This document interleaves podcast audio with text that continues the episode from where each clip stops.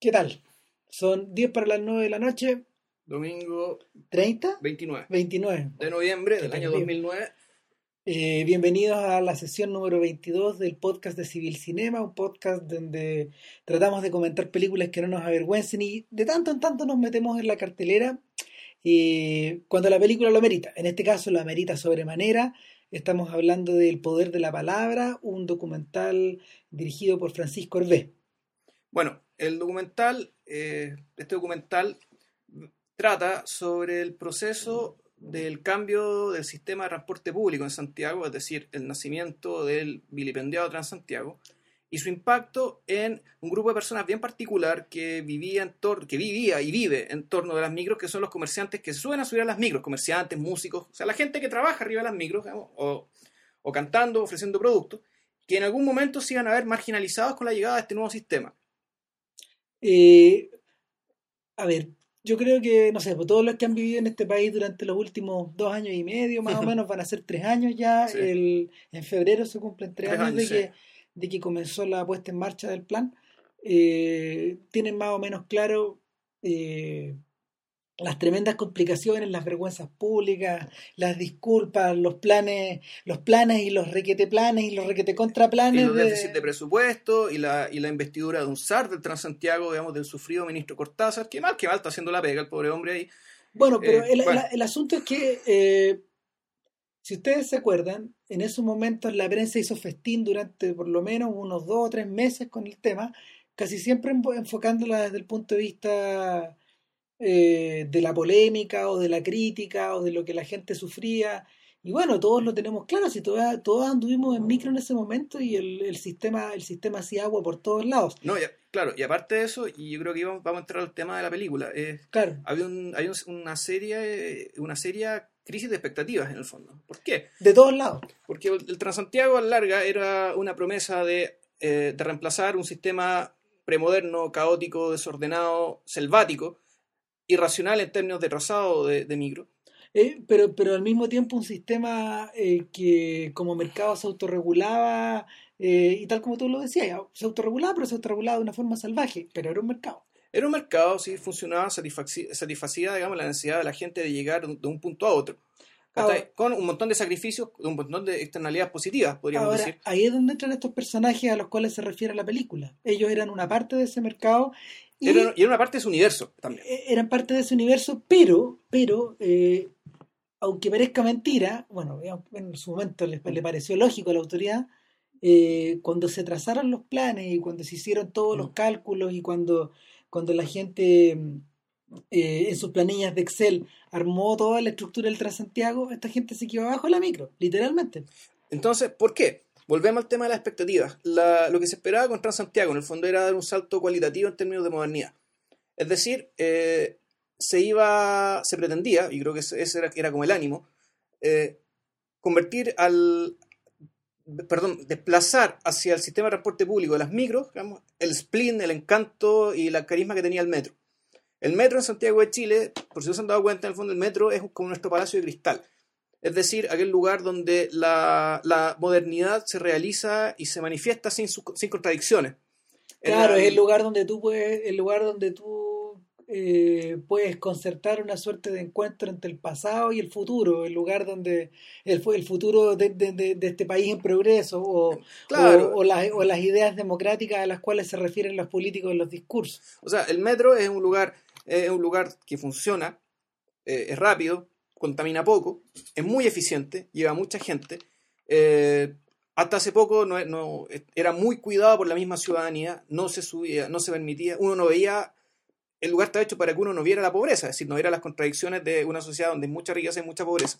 Bueno, nos falta, en algún momento alguien va a hacer el documental del metro, Sí, pero, claro. pero volviendo para atrás.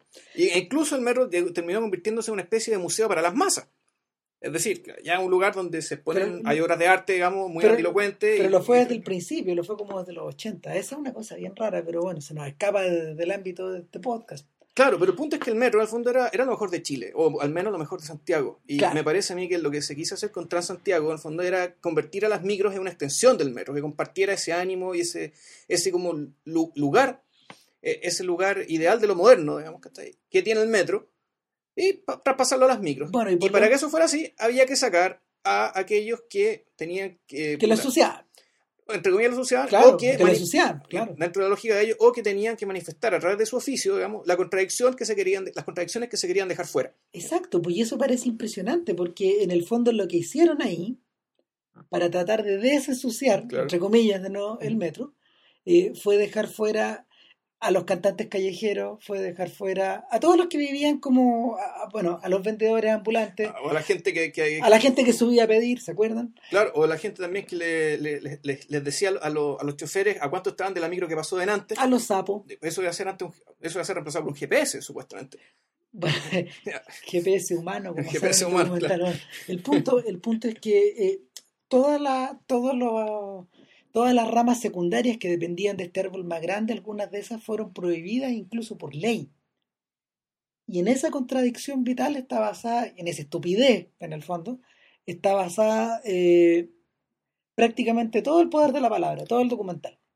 Claro, o sea, Eh, ahora, eh, está, está, si uno tuviera que explicar el argumento de esta historia, la, trama, la trama discurre en torno a dos procesos. El primer proceso es eh, la formación de un movimiento sindical o la sindicalización de, de estos personajes que habían quedado votados en el aire. claro. Es decir, un sindicato de vendedores ambulantes donde ellos, por un lado, pudieran tener la seguridad de que pertenecían a una organización que defendía sus derechos y por otro lado, eh, sumarse a esta idea de, de, mm, de incorporar el progreso Claro. a, la, a la- a la locomoción colectiva. ¿Cómo, ¿Cómo se van a sumar? Lo vamos a explicar después. Pero el punto es que eh, esa, esa, mm, esa, esa línea argumental de la historia está súper bien explicada a través de, vuelvo, vuelvo para atrás, a través de, a través de varias historias personales que se van engarzando unas a otras. Claro, a ver, la- los personajes acá son básicamente cuatro. Con cuatro. Son cuatro importantes y, Y son los que aparecen acreditados, de y, hecho. y de hecho, al- está, eh, de hecho están, están acreditados en la película. Están acreditados como los cuatro principales, de hecho. Eh, uno de ellos es Hardy Vallejos, que es que el más recordable de todos, que es El protagonista. en el el fondo el protagonista. Él, Un vendedor ambulante. es un vendedor ambulante que, eh, que, tiene, que está casado, tiene familia, digamos, es padre de familia, es decir, es un hombre que trabaja, trabaja en las micros para su- más- literalmente mantener a su Y- familia. Y, y su familia está ligada por completo al comercio ambulante porque su señora eh, también participa del. En, en buena parte de la película pasa su vida arriba de las micros y se la ve vendiendo y todo eso. Entonces Hardy, eh, él es uno de estos, él, él es uno de estos vendedores Es una ambulantes. víctima. Pero parte es- como víctima. Exactamente, es uno de los desplazados por este delirio estético, estético, estético ideológico, en el fondo, digamos que fue esta... Los el- costos de la el- modernización que le llaman. Claro. eh, y sucede que él en algún momento como que ingresa o conoce, y pero nunca te explican cómo, a, a, un, a alguien que no me acuerdo cómo se llamaba, que, el, que el- que otro protagonista, que es el líder, digamos, el líder del movimiento, que es un señor que había sido payaso y que tenía su voz todavía, el- ese raspado de la voz de payaso. ¿Sabéis qué? Ese señor tiene el raspado de la voz de las personas que declaman mucho o que hablan en la calle. Eh, tú, te lo, tú, por ejemplo, te lo podías encontrar con la gente que predica en Ah, la sí, calle o con los mismos payasos o con la gente que vende, por la gente que tiene que, que, que se, que se gana la vida usando el poder de la palabra, por, por recurriendo al tema de la película. Bueno, este personaje es clave. ¿Por qué? Porque en el fondo es una persona que eh, ha tenido la experiencia, o sea, ha tenido la experiencia de estar vendiendo en la calle, de estar viviendo en la calle, trabajando en el fondo, eh, desde un montón de partes. Claro. Por tú dijiste que había sido payaso, Sí. eh, este gallo también vendió y en algún momento hacen una referencia que él viajó a Estados Unidos. vivió en Estados Unidos. vivió en Estados Sí. Unidos porque su hijo estaba enfermo Claro. y el hijo murió. Y el ojo falleció finalmente. Claro, y él vuelve a Chile y en el fondo él vuelve a Chile. No se explica mucho de su experiencia personal, pero, pero de alguna manera este, experimenta, experimenta esta sensación de haber estado dentro y luego fuera y luego volver hacia Claro. adentro. Y esa conciencia de, de, de, la persona que regresa la Claro. incorpora muy bien a la... Para convertirse en un líder. Claro, le incorpora muy bien a su, a su manera de ser en el fondo, porque este tipo, ¿qué es lo que no puede aguantar? Que no, no puede aguantar que su manera de vivir quede prohibida. Claro. Entonces el tema es que Hardy eh, une la historia, es la historia de cómo Hardy se acerca a esta persona y empieza a formar parte de la directiva de este sindicato que es liderado, digamos, por este señor que ¿cómo, cómo se llama? ¿No me acordáis? No me acuerdo. Bueno, habría que meterse internet, pero bueno, el punto es que el punto es que este, este, este lado de la historia, que yo creo que es el- probablemente es el más brillante de todo, felicitaciones, señor Herbe, eh, eh, el- es una convierte la película en, una, en un modelo de, de historia de aprendizaje. En el Claro, de O sea, educación política, en el fondo, de educación en la acción política. Fuera de micrófono aquí Vilchen me decía que en el fondo está hablando en términos marxistas, esta es una esta es la historia de una toma de conciencia. Probablemente eh, es una de las es uno de los argumentos más viejos del libro eh, en, cu- en lo que se refiere como a cuando tú estructuras una narración. Pero es uno de los argumentos más viejos del libro porque sencillamente es muy poderoso nomás, Claro, o sea, eh, aquí en Hardy, términos, en términos narrativos. o sea, Hardy aquí descubre, claro, Hardy descubre, él se, él, por una parte, él asume cierto liderazgo también. ¿Por qué? Porque él está, digamos, en un, en un, en un puesto importante junto con el líder del movimiento y con otros líderes del movimiento. Y él siendo una persona aparentemente, aparentemente medio apagada, medio opaca, básicamente aprende. O sea, él como individuo aprende. Es interesante porque en el fondo lo que la película parte cuando la película parte cuando Hardy está está como se llama está trabajando arriba de las micros y en el fondo te, te está vendiendo no sé po, te está vendiendo Un diccionario de un, inglés. dic- un o- diccionario de inglés o te está vendiendo una cartera Ujú. eh, pero la película termina cuando él está hablando con el señor diputado y la señorita senadora no sé una cosa así En realidad la película no termina ahí, termina con otra cosa, con un detalle que es súper deseable y que lo vamos a hablar pero después. de- después lo vamos a hablar vamos a tenés hablar toda después. la razón me acabo de acordar Sí. pero bueno eh, nos falta el tercer personaje O la, sea- se- la señora de Hardy La señora Hardy es una señora que, que básicamente actúa con poner su rostro porque tiene un rostro sumamente expresivo. Eh, perdón, más que expresivo, es elocuente. Ella, su expresión no cambia mucho, sino que una expresión, eh, es una expresión, eh, es una expresión bastante permanente, fija, de mucha tristeza, pero no la cambia. Pero al mismo tiempo es una expresión muy elocuente, digamos, porque dice precisamente eso: tristeza, cansancio, cierto, no necesariamente desencanto, pero pero bueno, ella actúa y se mueve igual. El bueno también fuera de micrófono yo le conversaba a Vilches que en el fondo eh, eh, no a ver la señora la señora es como un testigo de la transformación del marido en, en un líder sindical o en una persona que está como camino a convertirse en eso pero al mismo tiempo eh, ella está viviendo todos los todos los problemas en carne propia porque porque Ella tiene que seguir a cargo de la casa. Claro, porque Hervé y su equipo son súper enfáticos en señalar que en el fondo a ella no le gusta el cambio, ella se siente incómoda en las nuevas micros, de alguna manera ella sentía que estaba en su terreno, porque tú la veías Claro. como muy naturalizada en, la- en la- en las micros amarillas, que lejos recuerdo, que lejano el recuerdo de las micros amarillas.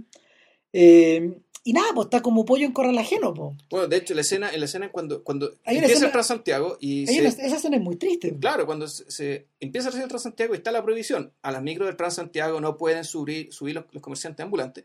Los comerciantes ambulantes no tuvieron otra alternativa que intentar igual y a ver qué resulta. digamos. Entonces, muchos de ellos iban y trataban de subirse nomás. Y, y ahí una de las escenas en la que, a la escena, en, en la escena en que a uno de estos comerciantes le, les dicen explícitamente el chofer, usted no puede salir, ¿acaso no entiende? Es precisamente a ella. Claro, o sea, él- yo lo encuentro terrible porque en el fondo le hace sentir que es un delincuente. Sí, es una cosa muy terrible. Sí. Eh, en realidad es, es- es bien macabro. Eh, esa, yo creo que, yo creo que en términos, a ver, en términos, ya, ya dejando de lado las estructuras y lo dramático, ella es víctima de violencia. Sí, ese es el problema. Ese es el punto. Sí. ¿Cachai? Eh, Yo creo que esa, esa es como la. Y la, la, la cámara, la cámara es un testigo súper mudo, pero eso es lo que le pasa a ella. Y eso nos lleva al cuarto personaje, que es como, que es como el, no sé, yo, yo creo, bueno, a mí bueno, es mi personaje favorito en la película, pero, pero básicamente porque en el fondo todo lo que él hace lo explica sin hablar. No, claro, y aparte que él, es- él es un personaje cuya, cuya participación en el movimiento sindical es bien marginal, entonces uno podría decir que él está ahí para mostrarte el... eh, porque él es un chofer, él, es diferencia, él no es un comerciante ambulante, sino que él es un chofer. El tanto, bucanero. él se llama el bucanero, su Claro. amigo se llama el bucanero, todo el mundo lo conocía como el bucanero, y el tipo era el bucanero, ¿cachai? Nunca subimos el nombre, el nombre verdadero, no me acuerdo cuál era, o si subimos, bueno. Eh, el punto es que el bucanero, el bucanero tiene, a ver, de alguna forma él no es una víctima y al mismo tiempo es participante por completo del proceso. ¿Por qué? Porque no siendo muy joven, porque es un señor que más, por los más de 40, 40, digamos, claro, por los 40, sí. queda dentro de la, queda dentro de la selección para poder, para poder, para poder eh, trabajar en el en Transantiago. Transantiago. Sin embargo, previo a una condición, pues le tiene que quitar, tiene que desnaturalizar a su micro. O sea, al fondo tiene que, el, un espacio que era suyo, tiene que convertirlo en un espacio burocrático, limpio, moderno, entre comillas.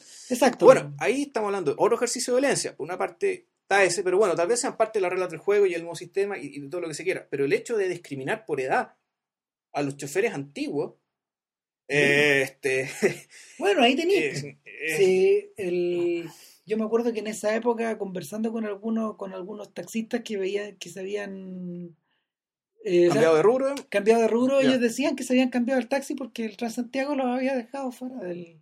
ya. porque no estaban dentro de los planes de esta gente. Y nada, pues el bucanero, el bucanero como que, como que es un personaje que está omnipresente porque de alguna manera el equipo, el equipo de grabación se las arregla para encontrárselo varias veces en el camino y obviamente esto es un asunto de montaje. claro. Él es el que va desplazando a todos nuestros protagonistas. Sí. Ahora, el bucanero es una escena que es bien cómica, que ¿Cuál? O sea, es que, es que muy elocuente y funciona muy simple. Que el bucanero al principio te lo muestran con una jata, con estos pañuelos como los palestinos, con Ah, de cuero, sí. manejando, con su jockey, ¿cachai? O sea, con la pinta que él, que él le cantaba las pelotas, básicamente, porque él es- era como rockero el bucanero, digamos. O sea, era metalero como de espíritu, digamos, de esa Claro, música que ¿no? le pero, gustaba. al, pero al mismo tiempo era bastante barraco porque su micro estaba llena de monitos, de peluches, de cositas. Pero en algún momento, ¿te acordás que lo ves? Se estaba con, con el pelo corto, camisa y corbata? Increíble. Se había afeitado hasta la barba. Se había afeitado la barba. Entonces, bueno, eh, Claro. la, la modernidad, ¿no? Claro, pero, pero finalmente, finalmente, de alguna manera, él se las arregla. No les vamos a explicar cómo, para incorporar el espíritu de la micro antigua en él mismo. Claro. Pero no les podemos explicar por qué. Y ahora nos vamos a la pausa A la pausa cognitiva. de rigor.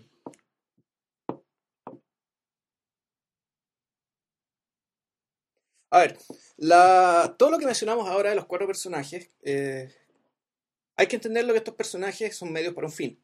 O sea, me- Exacto. el- el- lo que, lo que- al menos así lo entiendo yo.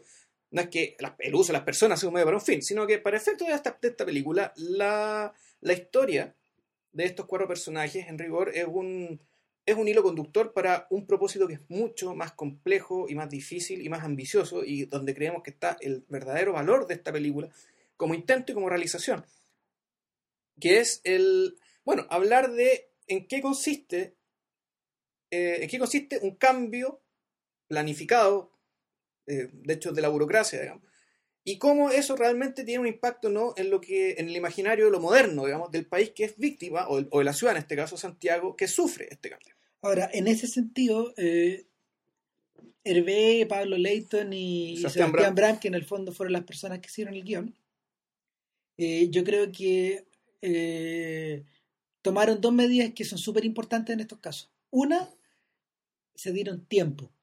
Sí. Porque de alguna forma el poder de la palabra llega ahora, qué curioso que llega ahora cuando estamos prestos a una elección. Sí.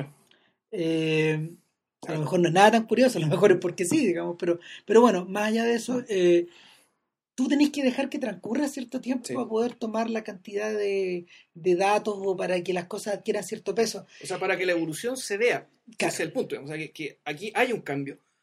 Ahora, no es, y, y ahí vamos a ver si es que es el cambio que se esperaba o no, se- o no se esperaba. Claro, Pero hay un cambio y ese cambio necesita tiempo para ser registrado, digamos, para Claro. ver el antes y el después. Aparte del cambio, obvio, que el cambio micro, digamos, ¿cachai? Claro, lo segundo es que la película es muy astuta eh, al ir combinando eh, el destino de lo, el destino de nuestros personajes con la interacción con personajes públicos que en esa época y que hasta ahora Y uno todavía, suele sí. encontrarse en los noticiarios. po.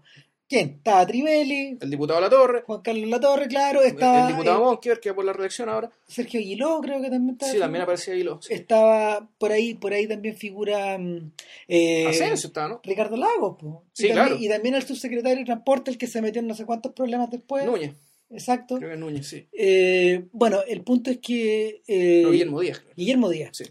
Ellos, muchos de ellos se convierten en una suerte como de actores secundarios de, de esta especie de, de esta suerte de drama que esta gente está viviendo. Eh, bueno, y algunos rostros de la tele también que uno los ve a través de las transmisiones Claro. cuando se reporteaba. Ahora, y, otra- y- y- perdón poquito, Perdón, ya. perdón. Y en ese sentido, en ese sentido, eh, le resul- res- la película resuelve muy bien el- la, la disyuntiva de eh, o sigo o sigo la línea en que los noticiarios vieron este asunto en esa época. O tomo cierta distancia. Eh, yo creo que el momento más evidente donde esa distancia se hace patente es en el discurso de Ricardo Lago cuando está inaugurando el sistema, cuando antes de que comenzara la Marcha Blanca.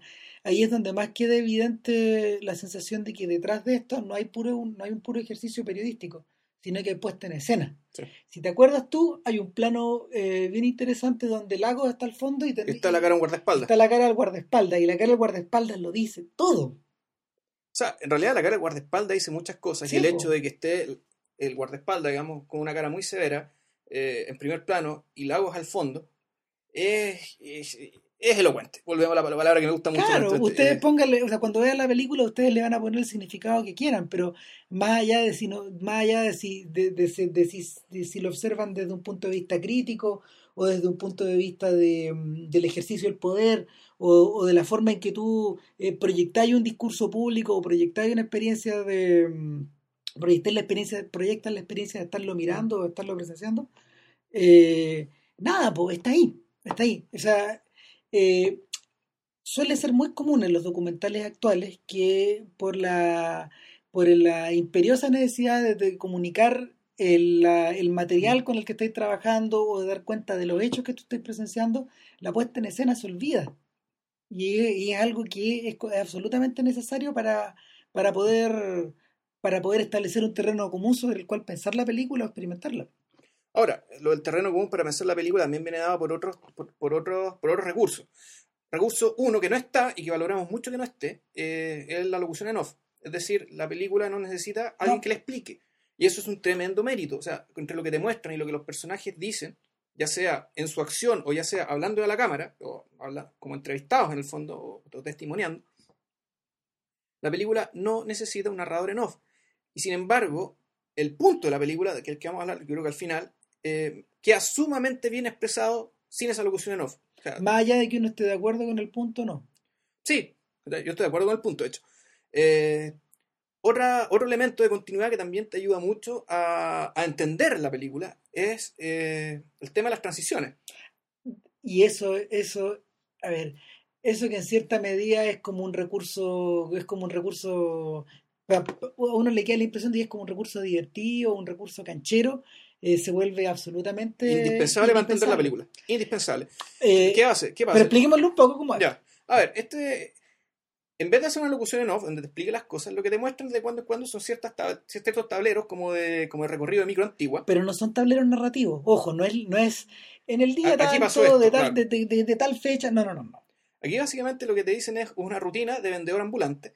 Claro. De vendedor ambulante las micro que te explica que nos están vendiendo el Transantiago. Es decir, le traemos para usted un nuevo sistema de transporte público que va a ser muy útil para toda la sociedad chilena, en particular la santiaguina, el Transantiago. Claro, ahora el- el- el- la- esta especie de discurso o esta, esta suerte, esta suerte como de retórica de venta que, que, que atraviesa toda la película está dividida en dos.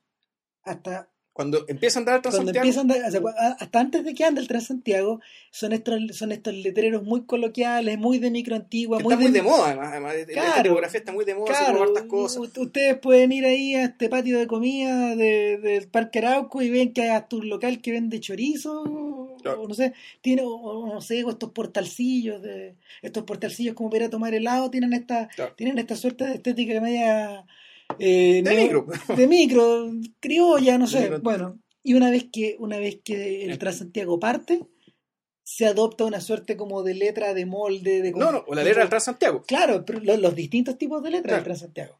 Pero son, son como muy computarizados y, y tienen un icono Y, a su y- lado. y con la señalética, digamos, Claro. eh, más pero, pero no siempre la señalética del Transantiago, ojo. No, Ahí ellos como que la adaptan. ahí, ahí juegan y todo el tema, digamos, ¿cachai? Y de entonces, el- el- el- una de las cosas que ya, y ahí empieza el tema, un, un pequeño problema que yo tengo con la película es que a veces me, me queda un poco la duda del tono. Es decir, a veces me da la impresión de que, por ejemplo, cuando están vendiendo el Transantiago, digamos, con la. Cuando te explican el Transantiago como si fuera una venta, digamos, de micro, una, una venta callejera de micro, uno podría ver tal vez aquí hay un poco de sorna. Es decir, Eh, de, como de un poco de desdén, digamos, hacia, hacia la autoridad pública. Es digamos, que en sabéis que eso suele pasar con los pies forzados. Eh, de alguna manera la película, de la película adopta, la, la película adopta estos dos discursos, uno el de irte mostrando las imágenes y otro el de irlas, el de irlas narrando con, con un espíritu Claro. como de copla, por decirlo de alguna forma. Eh, y cuando tú te, cuando tú te ponías ese pie, eh, bueno, primero que nada estás obligado hasta a seguirlo hasta el final. pero no siempre, no siempre esas cosas son ejecutadas de, de la manera brillante que eso requiere.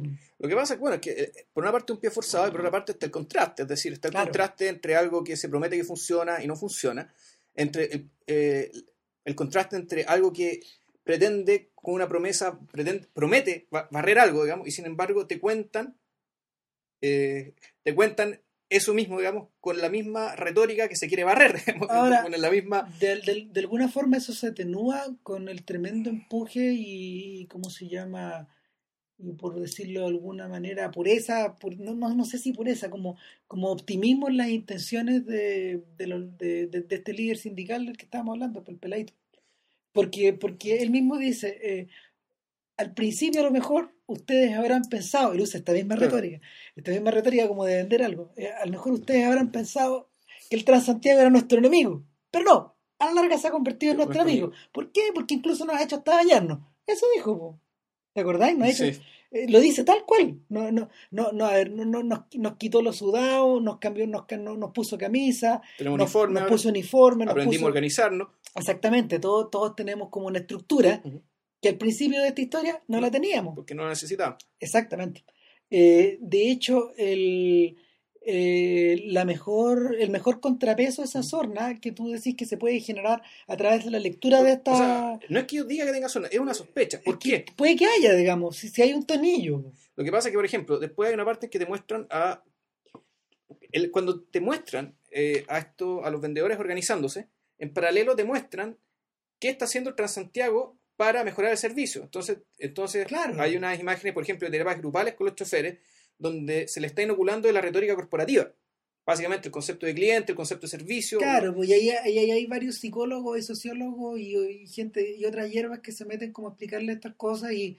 Y no solo eso, hacen ejercicios de relajación, Claro, cosas de terapia. ahí yo no estoy tan seguro ¿Tú, si... tú que- eh, es- entonces hay mi sospecha. Si la cuestión es sorna, eh, yo creo que sería un error. Por eso digo, no estoy seguro Bueno, con el yo tono. creo y, esa duda con el tono me parece que- es una falencia de la creo, película. yo creo que camina un poco al borde, pero porque por ejemplo la película, la película no es burlesca al momento de, de expresar cómo se llama el interés que la gente tiene en seguirse capacitando como para manejar estas micros enormes. Pero, pero donde, donde sí tú notáis eh, que, ah, que cómo se llama, que probablemente lo- a ver, son los profesores los que los que citan a Piaget, los que hablan de que a quién me parecía citado. Sí, me- mencionaban gente, claro, que era. eh, claro, que- y eso es de formación. Ahora, eh, poner eso no sé, no sé. o sea, sí, lo que pasa es que uno podría decir, suena, uno ve la película y cuando te están diciendo que con los choferes están haciendo una terapia de relajación, uno eh, de buenas a primeras empieza a reír, digamos, esto te parece ridículo. Pero si lo piensas un poco, en realidad solo un poquito, no tiene nada de ridículo. ¿Se acuerdan cómo eran los choferes de las micros amarillas? O sea, en el sentido de que to- eh, es cosa de pensar un poco y darse cuenta que el, el tra- el trabajo de chofer de micro es sumamente estresante, por tanto, en realidad es un gran servicio el que le hacen, el que se hacen a sí mismo y no hacen a todos nosotros, in- insertando, digamos, estas prácticas, estas buenas prácticas, digamos, para Pero- contener las dificultades del oficio. Por eso yo te decía que la retórica de nuestro amigo líder eh, eh, contrapesa eso. ¿Cachai? Mm. De alguna manera, es curioso, pero de alguna manera él mismo se la arregla eh, como para contra- contra- contrapesar todo eso. Obviamente, él también tiene, él está expresando una parte de su interioridad también Mm. Sí, que claro. se le sale para afuera. O sea, hay una escena, no sé, pues donde, donde ya no aguanta más y se Sí, saca la camisa y se pone una camiseta del Che Guevara, digamos. Pero, en fin. El, hay otra, hay otra cosa que, hay otra cosa que, que yo siento que de alguna manera disminuye el poder de la película o, o lo atenúa y, o, o lo orienta hacia algún lado, hacia, el- hacia, hacia una especie de callejón que, que, que podría haberse resuelto de alguna mejor forma. Y es que de alguna manera, de alguna manera, eh, la música que se usa, que, que está compuesta por Fernando Milagro, y me parece una música bastante bien, bastante bien armada, bastante profesional y todo, yo siento que sobra. O sea, ¿a qué voy? Hay dos momentos en la película que dejan en evidencia que la película habría funcionado mucho mejor eh, si, hubiera, si hubiera utilizado eh, la música que de verdad se producía arriba de las micros. Hay un instante en que empieza a sonar la música y hay distintas imágenes de, de- de- de este cambio, digamos, del Transantiago, del recorrido de las micros, y tú decís, bueno, esta es la música de fondo que estaba escuchando toda la película. No. Eh, eh, en ese momento hace un corte la cámara y, y nos lleva a las audiciones que Claro. están haciendo los músicos que se subían a las micros para poder obtener sus tarjetas. O sea, porque en algún momento, la, efectivamente, tenemos que explicar un poco la, la trama. Los, el sindicato funciona, digamos, y logran cosas, conversan con diputados, hablan con el, con el presidente de la Comisión de Transportes de la Cámara de Diputados. Llegan hasta arriba, en el fondo. Llega, llega al Congreso, digamos. Y, y- y- y- y claro, y en una de estas cosas les explica, no, si lo que ustedes están haciendo es lobby, a lo mejor, o sea, a lo, a lo- a lo mejor es una sorpresa para ellos, pero se encontraron convertidos en actores políticos, Sí, pues, claro. sin querer. Bueno, o queriendo, no sé. Pero el punto es que, el punto es que en ese momento la película, cuando, cuando, cuando, cuando, cuando te, cuando te hace creer de que la música que está sonando es música puesta y sin embargo resulta de verdad, ahí la película se pega un salto cualitativo hacia arriba. No sé, y a mí yo pienso de otra manera. Yo creo que la precisamente eh, tal vez la música cumple el, res- la música me parece a mí que sirve en el fondo para transmitir precisamente un ánimo, una, una especie Sí. de ánimo permanente, digamos, ¿cachai? que es en medio juguetón, muy y, y- y- porque porque como es la música, la música son básicamente no decir estilizaciones, son estilizaciones como de cueca huachaca, en el fondo es como Es- no, pero, es como pero- música de la negra Esther, pero más limpia. No, yo, yo, yo creo que yo creo que se parece un poco, se parece mucho más a esta, a esta música que los que, que, que estos combos andinos se subían a interpretar arriba de las micros, eh, no sé, reminiscente de, de, de Quilapayuno, de Inti Illimani, tiene ese toque. Y, y yo, yo siento que, que de alguna forma podían haber usado los músicos reales, po, no, Es que yo- a, mí no, a mí no me cuadra. A mí esa música me parecía que funcionaba en términos de que era, era, era media juguetona, era no, no necesariamente burlona. pero pertenece al lugar común. ¿crees tú? con, con que uno lo con que uno asocia estas cosas o sea estaba estaba un pelito estaba un pelito eh, a, a- emparentada por ejemplo con la musiquita de tierra adentro y esa cosa como que no es que no me guste digamos pero eso está bien para tierra adentro no para un producto de este calibre Ahora, la música de tierra adentro de los chilhués o los bordemás, ¿no? claro claro pero pero a lo que voy es que en el fondo yo creo que yo creo que la, el- la calidad del material está por encima de eso Pero, eh, el punto es que me parece que esa música está ahí, digamos, es precisamente para suplir una necesidad. Claro. Y la necesidad es precisamente la necesidad de un tono. de aclarar un tono, de aclarar un. Ya, fondo, ¿cómo nos estamos aproximando a esto? ¿Qué, qué mirada tenemos de esto? Aún así, por ejemplo, cuando, cuando la cuando, cuando la película decide prescindirla y la reemplaza por los sonidos de la calle, no sé, por, por, los sonidos de la gente. Es que en algún momento ya no la necesita. Exacto, es que- deja pero- de ocuparla. Pero en algún momento la necesitó. Si ese es el punto. ¿cachai? Si por algo está ahí. Yo creo Claro, yo. No sé, yo, Ah, bueno, ah. yo, yo me lo hubiera jugado, yo me lo hubiera jugado por una, por una, ¿cómo se llama? Por dejar menos de eso. Por dejar menos de eso y, Apostar a que prescindir de ella antes, digamos. O sea, usarla para ciertas cosas y. Ahora, que conste que en el fondo, que en el fondo el, estamos hablando de estamos hablando de una perspectiva que no sé, yo, yo, o sea, yo, yo siento, por ejemplo, que este es un documental que uno puede oponer súper bien o uno puede serviría muy bien, por ejemplo, para oponerlo, para, para ponerlo como antónimo de toda la cobertura de prensa que en ese momento se hizo del Transantiago y que se hace todavía. Sí. No, bueno, es que volvamos al tema. La prensa, eh, en primer lugar, la, prensa, por una parte, y sobre todo la- los noticiarios centrales, son, son entretenimiento. Digamos que esto ya a esta altura ya casi no es información. En el fondo ya entretenimiento pensado para, para básicamente confirmar a la gente las preconcepciones que ya tiene o para hacerla sentir ciertas cosas. O sea. Para, porque en el fondo, bueno, todos sabemos, aquí en términos políticos, digamos, eh, en términos de encuestas, todo se maneja de la perspectiva de las sensaciones, ¿cachai? Entonces, bueno, las sensaciones se crean a través de, por una parte, naturalmente, la, la realidad cotidiana, pero principalmente las sensaciones se crean Claro. a través de la cobertura periodística, en particular la, televis- la- la televisiva. No está hecha para que te informen más o para que aprendan más, olvídalo. Nada más que no. No, pues y, y al revés, pues yo tengo la sensación de que de que este de, de que esta película aparte de, de, de propuestas que están como en el otro sentido, en, es- en esa medida, en ese, perdón, en ese, en ese sentido, eh, e, e- e indispensable hacer la asociación la asociación del poder del poder de la palabra a documentales como aquí se construye de Ignacio Agüero, que- con, el, con el que comparte muchas cosas. Ya. Eh, Yo no lo he visto, así que no puedo decirlo. co- o sea, si no lo has visto, velo ya. Po. no lo tengo. Bueno, pero el documental, de- el docu- a ver, Hervé y, y su equipo tienen una obvia deuda con el, con el documental de Ignacio Agüero donde se, donde se narraba el proceso de cambio que experimenta, que experimentan los barrios desde el momento en que las casas particulares comienzan a desaparecer, son demolidas y son convertidas en edificios de departamentos. Claro. Hablamos, no, no hablamos, ponte tú, de, de estos edificios como de de estos edificios tipo, no sé, de estos que están en el centro, no, hablamos de, de- de unos complejos no, como yo- más yo- grandes y bueno, O en Ñuñoa, San Miguel, digamos, en Claro. está pasando eso. claro, y, y es un proceso que, que Agüero empezó a, también se demoró varios años en, en, en- En registrarlo. en registrarlo y, un- y, y en el momento en que lo terminó también ya había pasado su buena cantidad de tiempo.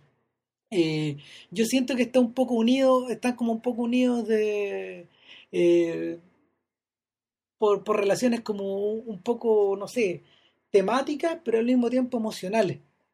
Eh, la emocionalidad igual la lográis, no sé, pues, evocando los, los lejanos tiempos de Lagos. ¿Te acordás cuando Lagos era presidente? Sí, uf, qué lejos parece. Bueno, el punto, el punto es que, claro, el, la película tiene un sabor a tiempo ido también. Ya. Eh, y, y, y no hay que y no, y no hay que no hay que subestimar ese elemento yo creo que yo creo que en ese sentido eh, puede ser una- un artefacto útil por ejemplo para entender cómo era Chile a principios de los 90 y a mediados de los perdón a principios de los 2000 y a mediados de, la década que ya se va Ya. ¿Sabéis? Para mí eso, para mí eso tiene, para mí eso no importa tanto. El tema de la, fíjate que viendo la película no se me hizo tan patente eh, cómo era Santiago de antes del Transantiago, porque en realidad no ha pasado tanto tiempo, al, al menos no, no, no lo siento tan lejano. Y por otra parte, porque eh, la película, yo creo que ya vamos a entrar al, al tópico de la película, al fondo lo que realmente digamos, quiere decir, lo que te dice es que el cambio existe, pero un cambio, y un cambio existe, es real, pero en realidad no es tanto no es tan grande como cambio. ¿Por qué? Porque el, básicamente la, lo, lo que, lo que estaba conviviendo acá, o mejor dicho, la convivencia que se creía no posible, que tenía que dar lugar a una especie de avasallamiento de una cosa por sobre otra, es decir, el elemento premoderno, digamos, de, de, de estas micro antiguas y Claro, el nuevo y, y la promesa de lo moderno que iba a ser Transantiago, en algún momento, eh, y, y- y la película es lo que te explica precisamente eso, es que en el fondo las dos fuerzas, en realidad no es que una avasalle la otra, sino que las otras siguen conviviendo de una u otra manera, y no solo eso, sino que la fuerza premoderna aprende cosas de lo moderno, y la fuerza moderna conserva cosas de lo premoderno. Es decir, es como el Quijote y Sancho, digamos, que el Quijote adquiere características de Sancho, y Sancho adquiere características de Don Quijote. Y el cambio, pues, lo que hablamos en este sentido, lo que es el cambio social que se prometía, digamos, termina convirtiéndose en un cambio, pero que sea de una manera completamente distinta a lo que se esperaba originalmente. uno más en el fondo lo que parece decir esta película es que aunque no lo creamos el caos y el progreso están ligados. O sea, siguen, siguen viviendo, siguen funcionando. y se parecen más de lo que nosotros estaríamos dispuestos a aceptar O sea, Sí. hay un cambio, pero, pero es un cambio muy distinto al que se esperaba. Y es un cambio que de una forma tuvo que incluir y tuvo que abrirse, digamos, a lo antiguo. Y así como a su vez lo- los elementos de este mundo antiguo que iban a ser desplazados aprendieron del cambio de lo moderno. Por ejemplo, lo que decías tú respecto del, del líder sindical, que hablaba de que gracias al Transantiago ahora tenemos uniforme, ahora Claro. nos organizamos. Y de hecho, hay una parte en que este caballero le está explicando a Hardy una idea de negocio que tiene, que es cuál es convert- ir a un taller mecánico y ofrecer servicios de comunicaciones. Porque decimos, Claro. si nosotros pudimos lograr que los, comerciantes ambulantes del Transantiago cambiaran su imagen, podemos hacer que cualquier, cualquiera cambie su imagen. Es decir, se está convirtiendo en una empresa asesora de imagen. Bueno ahí Un vendedor de micro se convierte en un asesor de imagen. en ese diálogo que, que está al final de la película y que parece que lo hubieran filmado como en el Prosit ponte tú Cualquier boliche Sí, del sí, tiene claro. pinta de que es como por ahí, pero bueno, el punto es que el... ahí finalmente está reflejado el cambio. Sí. ¿cachai? O, por ejemplo, ¿dónde, ¿qué termina vendiendo Hardy Vallejo? Hardy Vallejo termina vendiendo corbatas, ¿o no? ¿Qué- No, pero de- que vende un montón de cosas. No, lo que termina, lo que termina vendiendo Ah, no, en la que- última, Es en la verdad, última escena de la película Son estas cositas para las tarjetas VIP. del Transantiago. Claro, Es decir, Hardy Vallejo le termi- termina vendiendo un porta tarjeta VIP del sistema que le iba a dejar en la calle. notable. Entonces, y aquí, y aquí está el punto, la película aquí está el quid. Esto es como el libro de Tocqueville que se llama El antiguo régimen y la revolución. Es decir, aquel libro donde Tocqueville, sacándose la ideología, sacándose el casco, sacándose la cabeza termo en la cabeza, empezó a mirar, bueno, ¿cómo era Francia antes de la revolución y cómo era Francia después de la revolución? Y la conclusión que saca Tocqueville es que en realidad el cambio no fue tanto. Hubo un cambio importante, naturalmente, en términos políticos todo lo que se quiera, pero la vida misma, el funcionamiento de la sociedad, en muchas cosas siguió siendo exactamente igual. Oye, ¿no te parece que eso se podría aplicar precisamente a esta elección presidencial que viene ahora? La verdad, no lo sé y no quiero saberlo. Se podría- en realidad, en rigor se podría aplicar a casi todas las elecciones todas- presidenciales. Y, y sí. esa es la gracia de la política. ¿Cuánto digamos, cambia? Y por eso, y por eso es que la- esta forma de hacer política a través de la democracia es tolerada porque permite precisamente eso. Claro, así que se, Cambios es, es tolerables. Es como para pasarle el, re- el recado a Hervé de que alguno, algún día se le ocurra filmar una película parecida a- respecto de este tipo de procesos eleccionarios. Me interesaría ver una figura. Este, Pero no me interesaría verla, no me interesaría verla desde el punto de vista de los candidatos, de cómo me siento yo por dentro, dónde estudié. No, no, no, no, no, no, no, lo otro, lo otro. en realidad, bueno, habría sido bueno ver qué había hecho el Pato Guzmán, por ejemplo, que era Chile antes de que ganó Ah. Allende y Chile después de que ganó Allende, porque ahí estamos hablando ya de algo Sí, distinto. pero bueno, pi- piensa, piensa. o tal vez que- no tanto. No, pero ah, piensa, ah, piensa de algún modo que, que la batalla de Chile, la memoria obstinada y Salvador Allende, el documental, se encargan un poco de eso. Y, es que- pero, pero- está pero- de otra cosa. sí, de acuerdo, Sí. pero, pero, pero piensa que, piensa que, ¿cómo se llama? O sea, Guzmán no- montaje final, no sabemos qué es lo que se registró y no se ocupó. Guzmán no, Guzmán no deja de, Guzmán no deja en ningún momento de concebir eh, una suerte de herida que pasa por dentro. ¿Cachai? Y, y- y no, a ver, forma parte, no, no, no forma parte de su discurso, o sea, forma parte como de la manera en que, en que ve las cosas y que las filma. Es tan evidente en Salvador Allende, que también es un tremendo documental, pero, Sí, pero claro, pero es distinto, porque eso, todo son, eh, eso son retrospectivas. Aquí Es estamos que- hablando de que lo que... Es que para eso tendría que haberse venido a vivir a Chile, porque... ah, No, lo que voy es que lo comparable a este documental habría sido que Pato Guzmán filmara cómo era Chile durante Frei Padre, Claro, pero sale, sale la elección, gana Allende, ¿y qué pasa después? bueno, que nadie, pero ningún documentalista ha tenido una carrera tan larga. Bueno, pero el punto es que eso sería comparable. Si es que te queremos Claro. hablar, si es que queremos hablar el, cuál es el cambio, el impacto real o el nivel de cambio social que genera, digamos, que una elección política, tal vez yo creo que el ejemplo más claro sería ese. Sí, Pero en realidad, pero, pero, pero no, sí, pero la verdad es que ni siquiera, porque los cambios políticos en realidad son de un plazo mucho más largo. Pero, nos ¿Para estamos- cuándo? pero claramente nos estamos metiendo en un terreno que vamos a tener que tocar en otro podcast porque, Cuando el digamos, ya- o algún Claro. documentalista por se favor, anime, por favor, preocúpese de esos temas. Ya, Pero bueno, antes, que, antes de cerrar, eh, bueno, felicitar a- Al equipo, a- al entero. equipo, a Hervé, a, A Sebastián. Bram, a Pablo Leighton. y a toda eh, la gente que está como ligada eh, a, la, a la- creación, a la filmación y a la concepción del documental. O sea, este documental realmente un pajarraco bastante raro, eh, bastante típico. No tanto por el tema que trata en sí, sino por la forma de abordarlo y por, esta, y por esta y por esta mirada respecto de lo que es el cambio social, que Nacho Güero también lo trata, pero a, a otros niveles, en otros planos. Pero acá, como proceso, como un proceso que además involucra lo político directamente, yo creo que es un, eh, insisto, digamos, es una película muy, muy rara, muy inhabitual, claro, y en la medida que además está muy bien hecha, es muy valiosa. Claro, es- ojalá haya más películas como esta.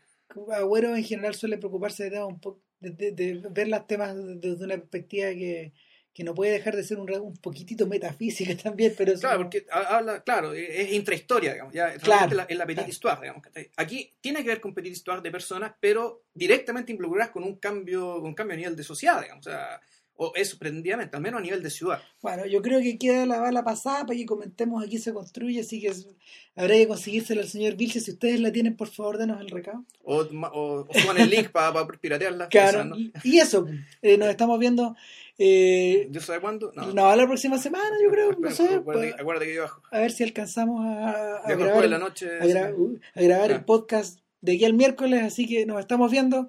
Muchas gracias. Que esté muy bien. Nos vemos, chao. Chao.